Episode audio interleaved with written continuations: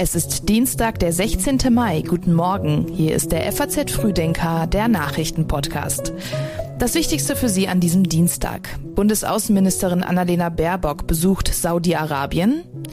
Wir klären, warum für viele junge Menschen die Pandemie noch nicht zu Ende ist und warum Deutschland ein Paradies für Geldwäscher ist. Dazu dann gleich mehr. Hier noch die wichtigsten Meldungen aus der Nacht. In einem Hostel in der neuseeländischen Hauptstadt Wellington ist ein Großbrand ausgebrochen. Es sind mindestens sechs Menschen gestorben, Dutzende weitere werden noch vermisst. Die Brandursache ist unklar. Der von Donald Trump eingesetzte Sonderermittler John Durham hat nach vierjähriger Arbeit seinen Abschlussbericht zur Russland-Affäre vorgelegt und bemängelt das Vorgehen des FBI. Einzelne Verantwortliche hätten ausgeprägte, feindselige Gefühle gegenüber Trump gehabt. Und in den vergangenen fünf Jahren ist die Zahl der Exekutionen weltweit gestiegen. Laut Amnesty International wurden 2022 mindestens 883 Menschen hingerichtet. Die Texte für den FAZ Früdenker Newsletter hat Elena Witzek geschrieben. Mein Name ist Milena Fuhrmann. Guten Morgen.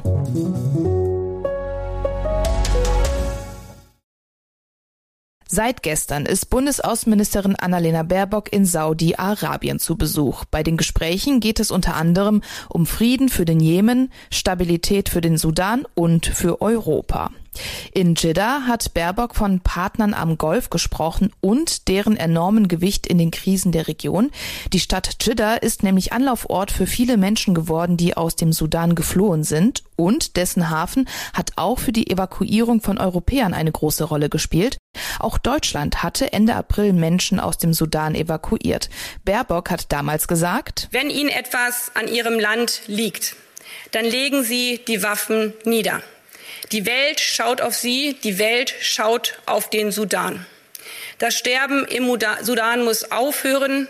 Die Menschen im Sudan brauchen Zugang zu humanitärer Hilfe. Die Waffen müssen daher schweigen.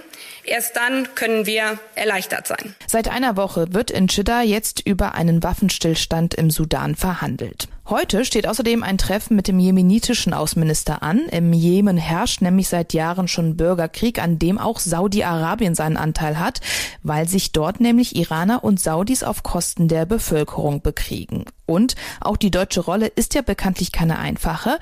Deutschland liefert Waffen nach Saudi-Arabien und mit der Ampelregierung haben die Exporte sogar nochmal zugenommen. Trotzdem hofft Baerbock darauf, dass die Saudis vermitteln. Ende der Woche ist in Jeddah ein Gipfeltreffen geplant. Steht der Chef der Söldnergruppe Wagner im Kontakt zum ukrainischen Geheimdienst? Das behauptet zumindest die Washington Post und beruft sich dabei auf Geheimdienstdokumente. So soll Prigozhin dem ukrainischen Geheimdienst Informationen über russische Stellungen angeboten haben, wenn sich im Gegenzug die ukrainische Armee aus Bachmut zurückzieht. Außerdem ist in dem Artikel die Rede davon, Zelensky habe Ende Januar intern überlegt, russische Ortschaften einzunehmen und Schläge gegen Militäreinrichtungen in Russland zu verüben. Prigozhin hat gestern in einer Audiobotschaft auf Telegram reagiert und gesagt, das sei alles Unsinn. Er habe auch nicht den Chef des ukrainischen Militärgeheimdienstes in einem afrikanischen Land getroffen. Sowohl die russische als auch die ukrainische Führung haben sich bisher dazu nicht geäußert.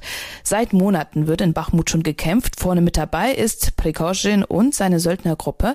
Prigozhin selbst hat dem russischen Verteidigungsministerium und den militärischen Chefs immer wieder vorgeworfen, dass sie nicht genug Waffen und Munition liefern würden und hatte bereits schon mit dem Abzug seiner Söldnergruppe gedroht. Heute fällt das Urteil einer der spektakulärsten Kunstdiebstähle in Deutschland. Im November 2019 wurden aus dem grünen Gewölbe in Dresden Juwelen und Schmuck im Wert von 113 Millionen Euro gestohlen. Viele fragten sich damals, wie konnte das passieren und was ist aus dem Schatz geworden? Der Prozess hat dann ziemlich verstörende Details ans Licht gebracht. Eine Art elektronischer Fassadenvorhang im Außenbereich des Museums hatte eine bekannte Lücke.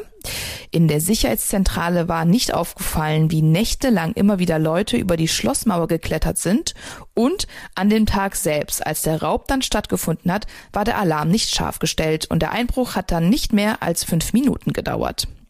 Drei Jahre lang war die Beute dann verschwunden und tauchte dann Mitte Dezember letzten Jahres in Berlin plötzlich wieder auf. Sehr zur Freude der Dresdner Polizei, wie Sprecher Thomas Geithner damals gesagt hat. Wie wahrscheinlich ist es denn, dass wir diesen äh, Schatz wiederfinden könnten? Und äh, wir haben uns immer betont optimistisch gezeigt. Jetzt kann ich Ihnen sagen, da war natürlich ein bisschen Flunkerei mit dabei.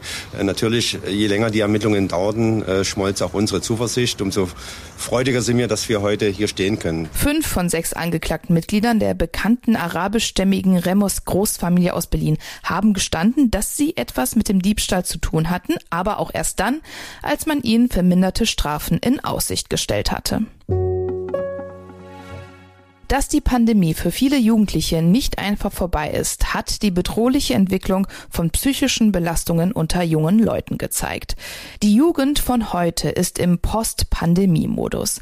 Die Krisen überlagern sich und Faktoren wie Lebensqualität, wirtschaftliche Lage, gesellschaftlicher Zusammenhalt und politische Verhältnisse werden sehr negativ eingeschätzt.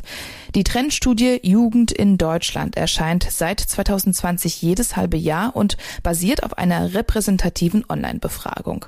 Befragt werden deutschsprachige Menschen im Alter von 14 bis 29 Jahren. Und schon die Ergebnisse aus dem letzten Herbst haben deutlich gezeigt, dass der Dauerkrisenmodus Auswirkungen auf die Grundeinstellung junger Menschen hat. Die Rede war von einem Tunnel, aus dem man nicht mehr herauskommt. Und dabei geht es nicht nur um Gefühle. Die tatsächlichen Lebensverhältnisse spielen eine wichtige Rolle. Der Reallohn sinkt, die Mieten steigen, jeder fünfte junge Mensch gab an, Schulden zu haben. Und dass man sich von der Politik im Stich gelassen fühlt, ist auch mehr als nur ein Gefühl.